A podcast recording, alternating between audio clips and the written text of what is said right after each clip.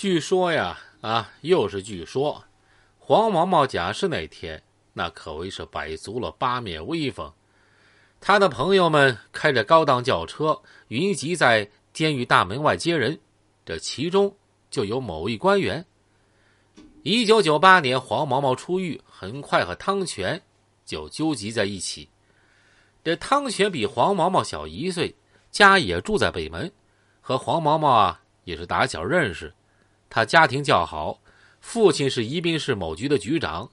这汤泉当过兵，在洛阳市服役三年。一九八五年回到宜宾，曾在市物资交流中心工作。一九九二年停薪留职，出来做生意，也开过屠宰场，一度和唐昌明礼兵团伙参与较深。一九九五年八月，汤泉以流氓罪被判有期徒刑五年。这说起汤泉和黄毛毛的交情啊，还有过一件鲜为人知的历史。认识汤泉的人都知道，他右手食指七根没了，这中指也留下残缺的疤痕，他的头上、背部都有被片刀啊砍伤的痕迹。很少有人知道他身上这些伤疤是咋来的，在社会上混的人一般不会打听。如果问起来，汤泉也是一笑了之。这些刀伤啊，其实是黄毛毛亲手砍下的。那是在一九九五年四月，黄毛毛最多疑的时候，他对周围人都存有戒心，包括与他一直交情不薄的汤泉汤二娃。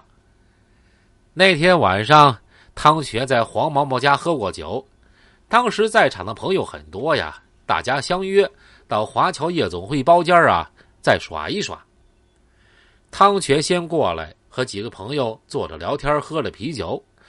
大约午夜十二点，黄毛毛、木三毛几个人走了进来。黄毛毛平端着一样东西，上边用白毛巾盖着，直接来到汤泉跟前儿。这黄毛毛就问啊：“二娃呀。”你能猜出这毛巾下边放的是啥子东西吗？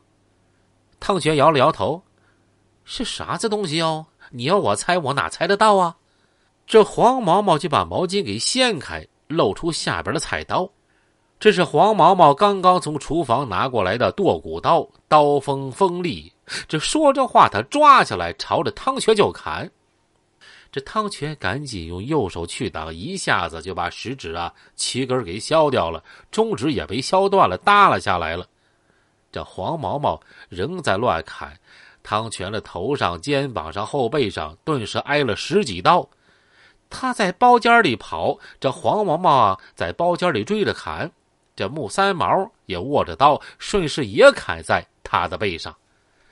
这周围的人都劝黄毛毛，但是没人敢阻拦他。汤泉跑到包间外边，这黄毛毛也追了出来，还想再砍。这汤泉就问啊：“ 你究竟为什么事砍我？你你跟我讲清楚啊！”哼，少跟老子装蒜，老子知道有人要整我。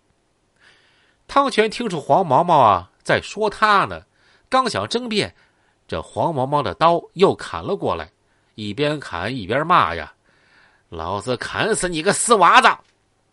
汤泉赶紧撇头躲过，用胳膊夹住他的刀，用力把刀夺了下来。